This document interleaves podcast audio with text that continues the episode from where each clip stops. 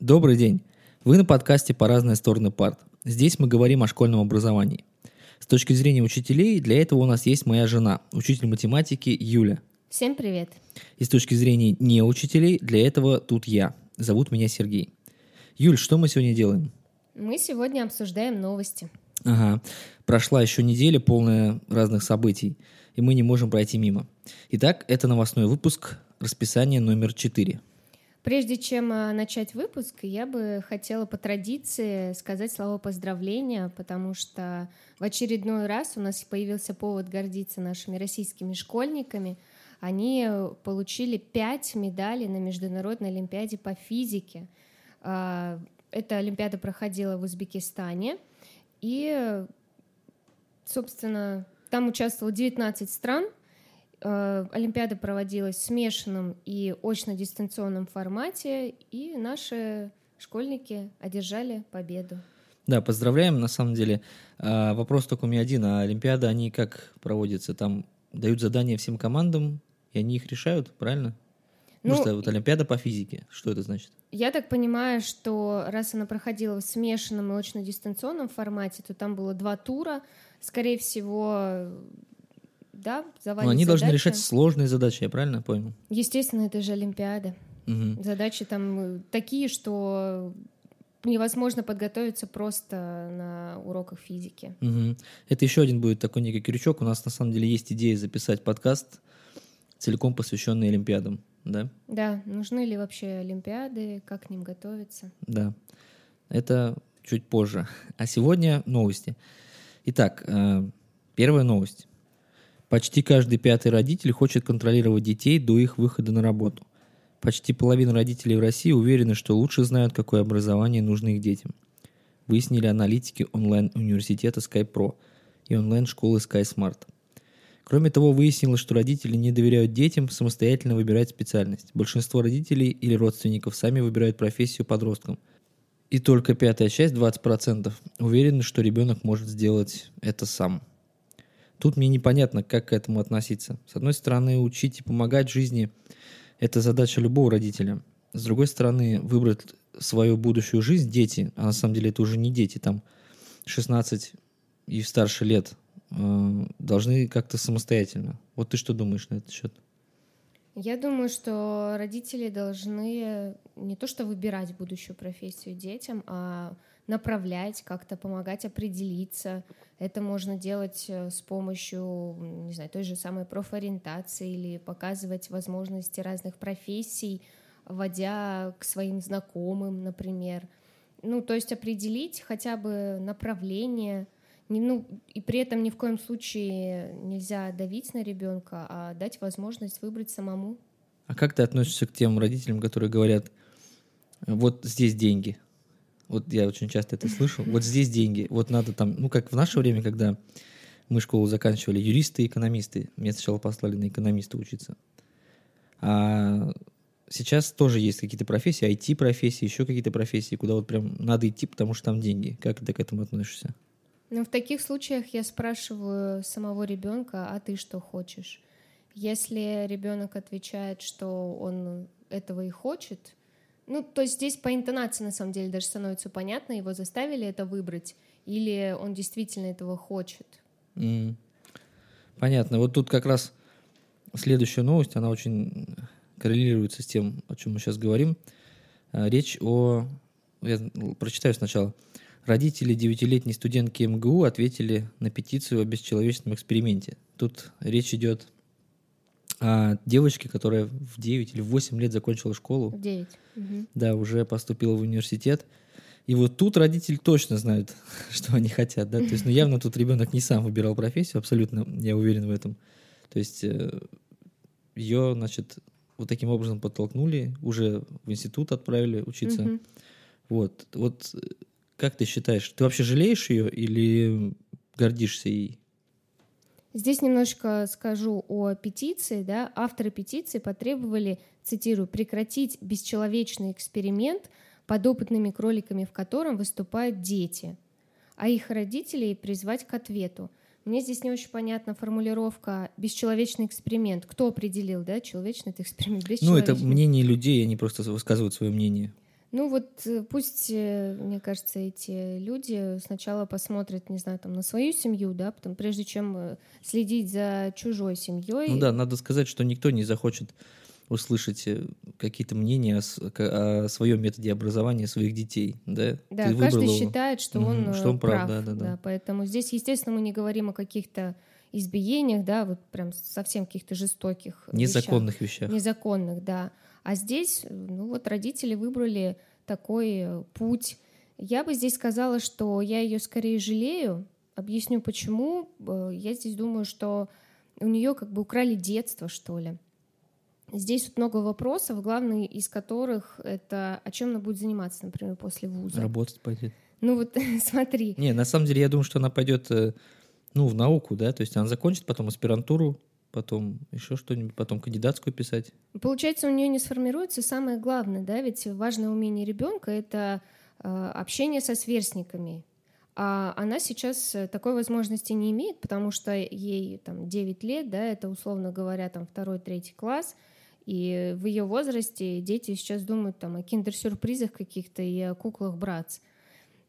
Еще она не может э, общаться с людьми, которыми она сейчас учится, то есть, получается, с одноклассниками, точнее, в ее случае это одногруппники. Не может ощущать себя частью коллектива. Опять же, это коммуникативные какие-то навыки. Она общается в основном только со своими родственниками, насколько я понимаю. Ну, а с кем, да? Ну, и, и с преподавателями тем Ну, не знаю, может, она настолько зрелая, что она нормально с одногруппниками общается. Ну, конечно, мы с ней Разница, лично получается, не знакомы. 7 лет, да, где-то? 7-8 лет.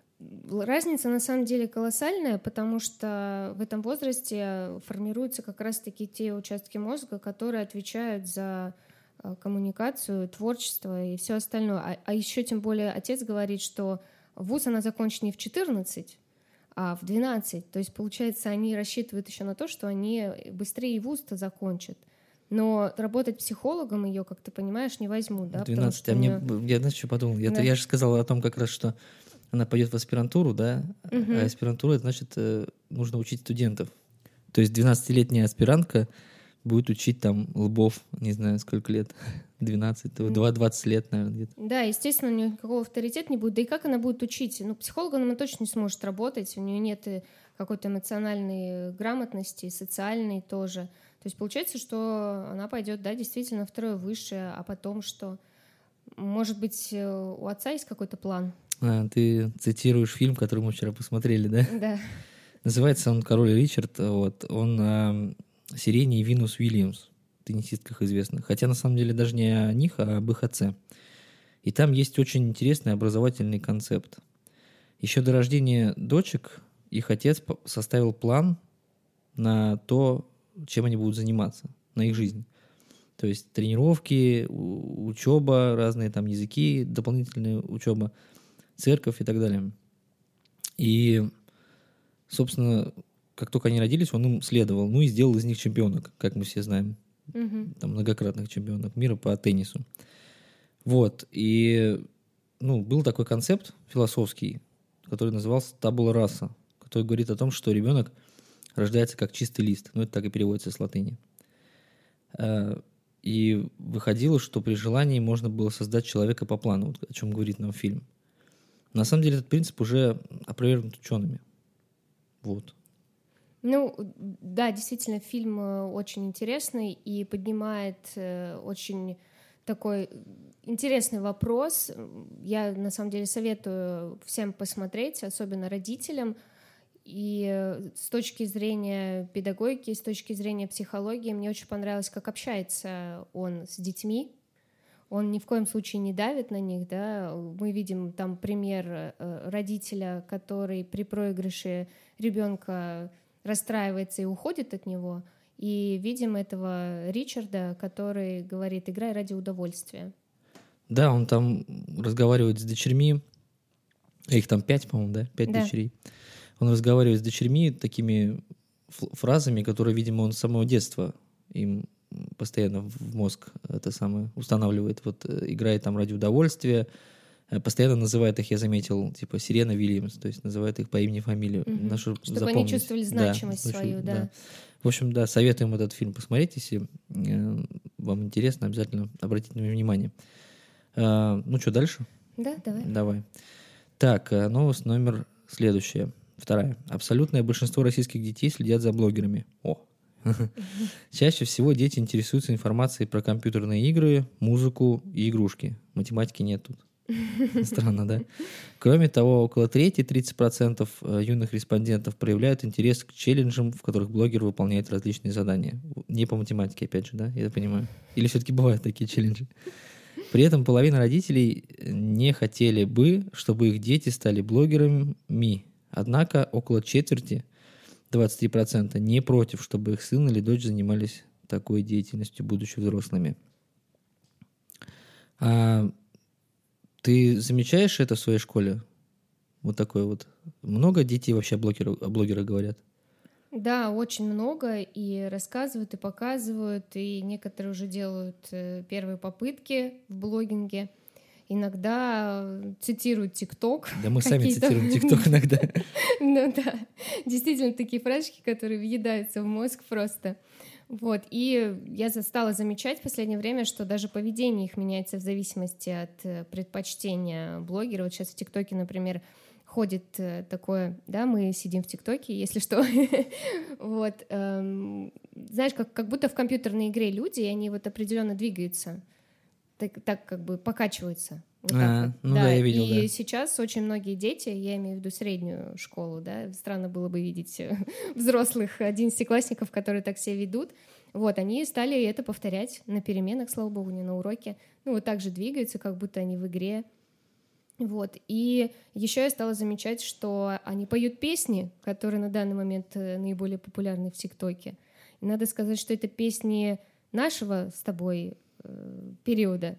Да? Да. Например. Я свободен недавно пели мне. А, ну, То есть, да. казалось бы, да, этой песне там, я не знаю, сколько лет, но Всё мы, мы циклично. ее еще пели, да. циклично. Да поэтому... мы сейчас поем. Или там какую-нибудь Буланову, там, знаешь, поют они. Очень так забавно за этим наблюдать, как там бухгалтер, милый мой бухгалтер, начинают петь. Ну, типа ретро такое, якобы смешное ретро, да? Да, и ты вот еще сказал про математику. Блогеры по математике, естественно, тоже есть, просто их смотрят в более старшем возрасте, когда подготавливаются к ОГЭ и ЕГЭ. И есть очень интересные блогеры, есть э, которые рассказывают какие-то лайфхаки, иногда я тоже их смотрю с точки зрения ну, вот, э, того, как я могу это рассказать детям, да, более э, просто. Мгм. Бывает там э, полная фигня, сразу говорю, все не нужно принимать за чистую монету, все нужно проверять. Бывает что-то очень даже интересное. Ну, как и всегда. Это, кстати, еще один, э, наверное, крючочек, потому что у нас тема? есть идея, да, и записать и такой подкаст о блогинге среди образования. Да, действительно, это очень TikTok. интересно. И многие, кстати, дети хотят стать блогерами, потому что считают эту профессию интересной и прибыльной. Мгм, хорошо. Осталось только понять, нас-то смотрят дети. Мы что же блогеры? Слушают, точнее. Ну, тут дети, наверное, смотря какого возраста, кого ты всегда считаешь детьми. Хорошо, а мы вообще блогеры? Подкаст это блог или нет? Я думаю, что да. Тогда мы блогеры. Тогда интересно, заходите, дети, заходите, э, ученики, в наш, нашу группу ВКонтакте и пишите, смотрите вы нас или нет. Ну, слушайте, Слушайте, слушайте, да. в части подкаста, смотрите в, в части группы. Там тоже контента много. Так, поехали дальше. Э, Родители школьников Белгородской области заставили дежурить около перехода. Родители школьников Белгородской области недовольны тем, что их заставили дежурить у пешеход- у пешеходного перехода после смертельного ДТП, сообщает издание «Подъем». По словам одной из жительниц, главное, родители школьников Белгородской области, по словам одной из жительниц, там, видимо, одна, э, поселка Разумовская Белгородского района, э, каждый класс обязали составить списки родителей, которые будут дежурить не меньше часа утром около пешеходного перехода рядом со школой «Вектор успеха». Также она сообщила, что обращалась в ГИБДД, где ее заверили, что обычные граждане не должны этого делать. В Департаменте образования области утверждают, что дежурство организовано на добровольной основе. Это такая некая дружина, да? Мгм. На самом деле, я считаю, что ну, инициатива очень хорошая. Вот так и скажу. Потому что э, утро, м, слякоть, темнота, автомобили, переход, маленькие дети, которые могут подбежать. Все это как бы, ну, все это опасно. И к тому же э, все не выспавшиеся идут, да, родители не выспавшиеся, дети не выспавшиеся, люди на работу едут тоже. Поэтому вообще, в принципе, я считаю, что идея неплохая. И вот лично, если бы меня спросили, я бы, ну, час постоять утром, если имеете возможность, там, не знаю, раз в месяц или когда там получается, ну, твоя очередь придет по спискам. Мгм. Не вижу проблемы никакой, а это поможет, ну, может быть, это из- поможет избежать каких-то проблем, вот. Э, Я знаю, что у вас в школе тоже не- нечто подобное организовано на, на добровольной основе, вот, да? Да, действительно, у нас есть э, родительский патруль, который утром на пешеходных переходах перед школой а, стоят родители из разных классов всегда это стоят по часу в специальных жилетах, которые со светоотражателями такие оранжевые. Но они стоят не каждый день, а, ну, там, не знаю, допустим, раз в месяц. А что они делают? Вот они стоят, и что они делают? Ну, например, если машина едет, они, во-первых, э, ну, следят за тем, э, едет ли, ну, не то чтобы прям останавливают, они на, на путь, конечно, не встают, э, но обращают внимание водителя, во-первых, своим видом, своими вот этими жилетами, то, что они стоят, это уже видно, и обращать внимание на то, что вот сейчас переходит пешеходный переход, там ребенок или ребенок с родителем, как-то так. Многие, наверное, могут сказать, что это задача ГИБДД, пускай они этим занимаются, что мы должны за их работу делать, вот это все. Но я считаю, что ну, на каждую школу не напасешься человека, да, да и решать они должны ну, конкретные проблемы, опасные участки, опасные какие-то вещи. А просто дежурство, дежурство у школы, ну, по-моему, это хорошая инициатива. Во-первых, я с тобой согласна, да, и добавлю от себя, что ну, это же ваши дети. Да, вот самое поэтому главное. почему бы и нет? Естественно, там я не думаю, что будет кто-то прям заставлять, если вам нужно идти на работу. э, Скорее всего, вас может кто-то заменить, а вы потом его обратно замените. У нас, например, в школе очень много времени уделяется вопросам э, ПДД. Мы следим за тем, чтобы у каждого ребенка был световозвращатель. Выдаем даже. У нас есть день, когда мы, если видим, что у ребенка нет, выдаем такие, ну, там, в виде, не знаю, всяких тучек, солнышек и так далее. Рисуем плакаты, делаем социальные ролики, за что огромное спасибо человеку, который отвечает у нас по этим вопросам. Также в школу приходят инспектора иногда, которые рассказывают о правилах дорожного движения, в том числе не только как переходить пешеходный переход, да, что немаловажно, как ездить на велосипеде и переходить в пешеходный переход на велосипеде или самокате. Потому что достаточно часто, как ты понимаешь, да, все-таки сбивают не из-за того, что ребенок переходит э, пешеходный переход неправильно, а если он на велосипеде неожиданно выезжает. Такое тоже, да, случается иногда. И сегодня, кстати, Всемирный день, у нас э, день памяти жертв э, дорожно-транспортных происшествий. Мгм. Поэтому я бы посоветовала быть внимательным на дорогах, э, водителям, конечно же, в первую очередь, но и пешеходы не должны щелкать клювом, так сказать, да, и не надеяться на то, что водитель э, вас заметит. Потому что сами знаем, что ситуации бывают разные. Да, я от себя добавлю по поводу световозвращателей, как мы оба как водители с тобой м, часто ездим в темноте Очень вечером. По штука. обочинам, по пешеходкам проходят люди, ну не только дети и взрослые тоже без световозвращателей. И их не видно. То есть мы, может, и не хотим никого давить, и не будем, но их не видно. Это страшная ситуация. Даже на небольшой скорости ты можешь увидеть вообще в самый последний момент. Поэтому пожалейте там, не пожалейте там, сколько они стоят? 100 рублей? Да, не ерунду. 100 рублей не стоит. пожалейте и купите, пожалуйста, себе световозвращатели, если у вас на одежде Да, это нет. вопрос вашей безопасности. Мгм. Так, ну дальше, да? Э, В регионах появятся штабы, где учителя смогут рассказать о нуждах школ. В России появятся специальные региональные штабы, в которых учителя смогут сообщить о нуждах своих образовательных организаций, сообщил министр просвещения РФ Сергей Кравцов на Всемирном съезде учителей сельских школ. По словам главы Минпросвещения, речь идет не только о капитальном ремонте учебных заведений, но и об оборудовании, например, новых партах, компьютерах, об устройстве столовых. И здесь очень важно услышать вас, чтобы вы, учителя, сказали, что вам нужно. И задача стоит опираться на ваше мнение, поэтому в каждом регионе будут созданы региональные штабы, на федеральном уровне будет создан штаб, заявил министр. На самом деле инициатива, мне кажется, похвальная, всегда хорошо получать какую-то обратную связь. Вот ты что-то делаешь, вот в данном случае эм, Минпросвещение и другие аппараты выделяют какие-то деньги, да, какие-то законы пишут, да, чтобы функционировала школа, да. И очень было бы неплохо получать им обратную связь от, угу. в первую очередь, учителей, потому что от, э, от родителей мы в прошлый раз это обсуждали, угу. да. Вот, от учителей тоже получать некую обратную связь и ее использовать в дальнейшей работе. Но мне вот э, какое-то подозрение есть, что пользоваться этой, этими, этим штабом не очень будут. Вот ты как считаешь? Мне здесь не очень появ... непонятно, э, вот, вот первая фраза, да, в России появятся специальные региональные штабы. Как это будет выглядеть? Это будет выглядеть дистанционно или нужно будет прийти и написать? Потому что это разные вещи, да? Ну, я думаю, что здесь даже. смысл э, не в том, э, прийти нужно или отправить имейл, а дело в том, что анонимные принимать не будут, как ты понимаешь. То есть здесь точно будет нужно писать обращение. Обращение от своего имени. Делаешь ты это с помощью Почты России или сделаешь ты это лично придя, я думаю, разницы никакой не имеет. Но ты должна будешь подписаться там. Нет, разница на самом деле будет, потому что если прийти в региональный штаб и сказать или написать там да, заявление лично, это одно, а когда ты пишешь дистанционно, это совсем другое, чисто с психологической да, ну точки ну зрения людей. Проще написать дистанционно, отправил и как бы забыл, а тут пришел и Да нет, там на самом деле сидит такой же, как э, в МФЦ, человек, который просто принимает документы. Ему вообще ну, глубоко наплевать, что ты там говоришь, пишешь и так далее. Он там сидит, чтобы принимать информацию. Он будет абсолютно на тебя смотреть равнодушным взглядом. Примет твою информацию, скажет, мы, вот ваш номер обращения, номер 508935. И ты спокойно душой оттуда уйдешь.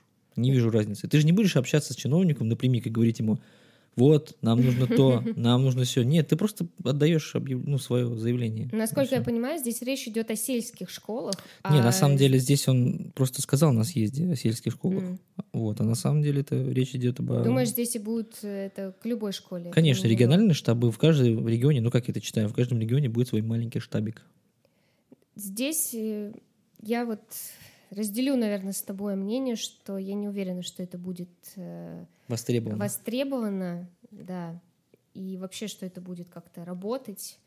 И вообще, мне кажется, что о том, что школе нужны новые парты, компьютеры и так далее, э, должны сообщать не учителя. А кто родители? Ну, директора? родители, директора, да. Ну да. То есть правильно. учитель говорит, там, например, директору, да, наши компьютеры там устарели. 30 лет назад. Шутка. Сейчас на самом деле хорошо, мне кажется, с этим все. Компьютеры есть. Я учился, не было компьютеров. Не во всех школах. Нет, компьютеры-то есть. Вопрос, какие компьютеры? Ну а для изучения, что вы там изучаете? Word? Excel? Почему Нормально? не только, да, и электронную почту? И не, ну хорошо, да. Все. Ну я сейчас все равно я сейчас э, считаю, что обеспечение, ну во всяком случае в нашем Санкт-Петербурге достаточно хорошее? Никак, э, ну, говорю, вот буквально не знаю сколько там, 15 лет назад было гораздо хуже все. Ну, ты сравниваешь э, со своим временем. Я считаю, что в наше современное время можно было бы и получше. И получше да. Поставить да. iMac 27. Да нет, iMac Класс, не было надо, бы круто. ноутбуки там просто переносить. Ну, в МФЦ стоят iMac нормально, в нашем. Ну. Пускай пользуются. Ну ладно, хорошо. Так, э, давай дальше. Следующие новости. ЕСПЧ запретил педагогам оскорблять учеников. А что до этого можно было? ну, видимо. Э, на самом деле, речь тут о школьнике из Хорватии. Его учитель за опоздание несколько раз назвал дураком. Э, после чего врачи поставили ему посттравматическое стрессовое расстройство. Почему вообще об этом говорим, интересно, да? На самом деле, говорим мы об этом, потому что решение ЕСПЧ, это суд по правам человека, мы не расшифровали, европейский, должны соблюдать и страны, ратифицирующие Конвенцию по правам человека, в том числе и Россия. Угу. Вот.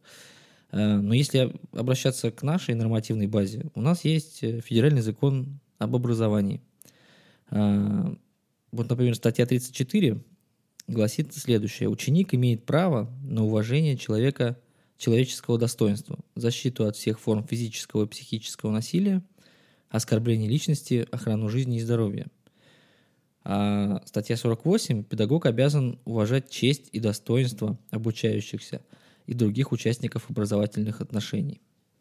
Вот, то есть законодательно э, учитель не имеет права оскорблять, ну и вообще, в принципе, как-то понижать ученика.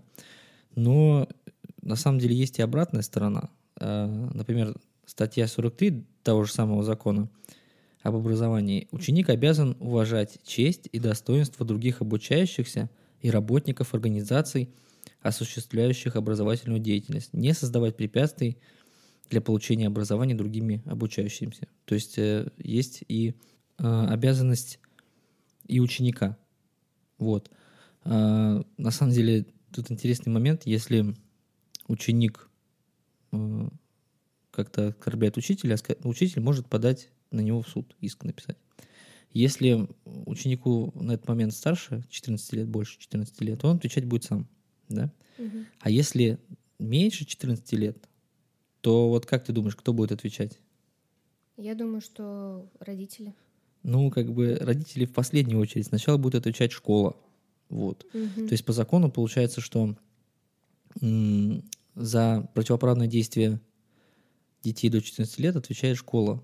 Если школа может доказать то, что она не могла предотвратить эти действия, то тогда будет отвечать родители за него. То есть, угу. получается, в таких случаях, если, например, пишет жалобу или пишет иск учитель, то он пишет в первую очередь против школы. Вот. Угу. И вообще в последнее время мы часто видим видео в интернете и вот слушаем аудиозаписи, на которых учителя ругают людей и детей. Вот ты как считаешь, законно эта запись или нет? Я думаю, что нет. А на самом деле законно. Так же, как и законна запись, например, чиновников при исполнении. Э, то есть, смотри, можно записывать людей на аудио, да, угу. которые исполняют свои обязанности по отношению к тебе. Ну, в данном случае учитель. То есть нельзя записывать учителя на перемене, угу. дома, на улице, в магазине, еще где-то. То есть э, это только касается уроков. Но на уроки записывать можно. Вопрос на самом деле не в этом. Вопрос в том, насколько этична эта страна. То есть если мы будем все записывать друг друга, все участники процесса, ну в том числе образовательного, угу. то куда мы вообще придем? Вопрос. Как ты считаешь? Ну, здесь мне достаточно тяжело сдерживать эмоции, давай так. Ты сам знаешь, да, как я к этому отношусь. Э, давай я так буду корректно, да, и скажу, что, во-первых, мне очень тяжело вериться в те аудио-видеозаписи, которые показывают какое-то неэтичное отношение со стороны учителей к ученикам — мне очень э, больно за то, что действительно такие учителя есть, и не хочется верить, что они такие бывают. Я думаю, что здесь есть много причин. Основная, наверное, это выгорание учителей. Естественно, это их никак не оправдывает, и ни в коем случае нельзя оскорблять детей. Да вообще никого нельзя оскорблять, даже, не знаю, в магазине, да, Э, любого вообще человека нельзя оскорблять, э, а тем более детей на уроках. И, слава богу, я такого не видела у нас э, в школе, и сама так не делаю, конечно же. Насчет аудиозаписей, ну, мне лично все равно, будут записывать меня или нет, потому что я веду себя всегда корректно, и, ну, запишут и запишут, ну, скажут, покажут родителям что я веду себя корректно. Вот, на самом деле здесь это надо говориться, что записывать-то можно, а публиковать нельзя. То есть, например, выкладывать в интернет или выкладывать на своей странице, там, ВКонтакте или где-то еще, или показывать кому-то из друзей, это же нельзя. А в родительский чат кидать можно? Нельзя. Это публикация. Как ну, разница, вот. на какое количество людей. То есть здесь речь о том, что записать можно для своего собственного пользования, и в случае, если нужно подавать в суд, то есть можно в суд принести, можно директору принести. Ну, это как бы предмеры перед судом, да, и сказать, что вот э, я готов подавать иск в суд, давайте здесь разбираться с этим вопросом, например. Угу. Вот. Э, так что, ну, надо иметь в виду. И знаешь, что я скажу? На самом деле, тоже мне кажется, что все эти случаи, которые мы видим в интернете, они, как недавно было, что там, как там женщина уродами назвала? Да. Ну, она да. тоже, наверное, перегорела. Э, их на самом деле немного. Ну, их, наверное, единицы. Вот, и э, я считаю, что все-таки это редкость, и проблемы все, которые появляются в образовательном процессе, нужно решать Ну, прежде всего, словами. И запись там и так далее, вот эти все моменты, они должны оставаться как, э, знаешь, типа последняя надежда, когда ты не можешь с чем-то бороться, кто-то тебя там оскорбляет, э, директор ничего не делает, ну, мы какие-то там придумываем сейчас, да, фантазируем. Mm-hmm. И вот только тогда, когда не осталось уже никаких возможностей, тогда уже идти прибегать к записи, потом уже идти там, ну, какие-то суды и так далее. То есть все-таки э, конфликты, а конфликтов сильно не должно быть, какие-то недопонимания, я бы так сказал, надо решать словами. Я, в общем-то, всех призываю всегда к этому, не только сейчас, но вообще всегда. То есть мы, люди уже 21 века, не должны решать какими-то кардинальными методами свои конфликты и проблемы. Нужно их обговаривать. Вот ты говоришь, э, этих э, записей немного, да, но они так преподносятся в СМИ, что как будто они встречаются, там, не знаю, чуть ли не каждую неделю. У тебя нет такого ощущения? Ну, сейчас надо сказать, что такое время, сейчас, мне кажется, любые новости так преподносятся. Вот, ну, между собой конкурируют СМИ за то, чтобы завладеть твоим вниманием, да, и внимание завладеть вот такими громкими заголовками, да, очередными. В очередной раз учителя там... Угу. Ты, ты, ты, ты, ты, вот ты, именно, это и бесит, извините за выражение, конечно, да, то, что а, а хорошие поступки учителей когда будут транслироваться? Ой, хорошим никому не интересно слушать, ну, к сожалению. К сожалению, вот именно, к сожалению. И в итоге образ учителя да, в современной школе формируется вот на, за счет э, вот таких вот громких новостей. Это очень э, принижает, на самом деле, нашу профессию, и за это очень больно и обидно. Потому что таких учителей действительно вообще единицы на, во, всем, во всей России. А хороших учителей намного больше, и очень жалко, что современные новости этого не отражают.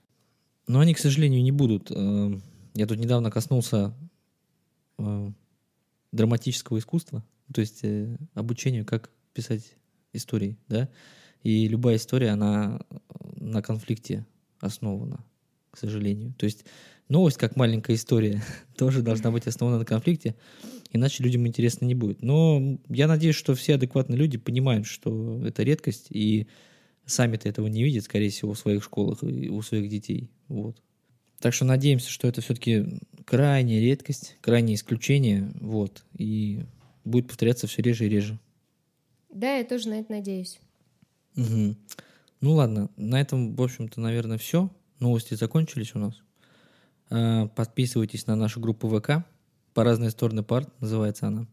Делитесь своим мнением в новостях. Э, с удовольствием с вами пообщаемся. Да? Да, да. Обязательно. А, увидимся через неделю. Пока. Всем пока.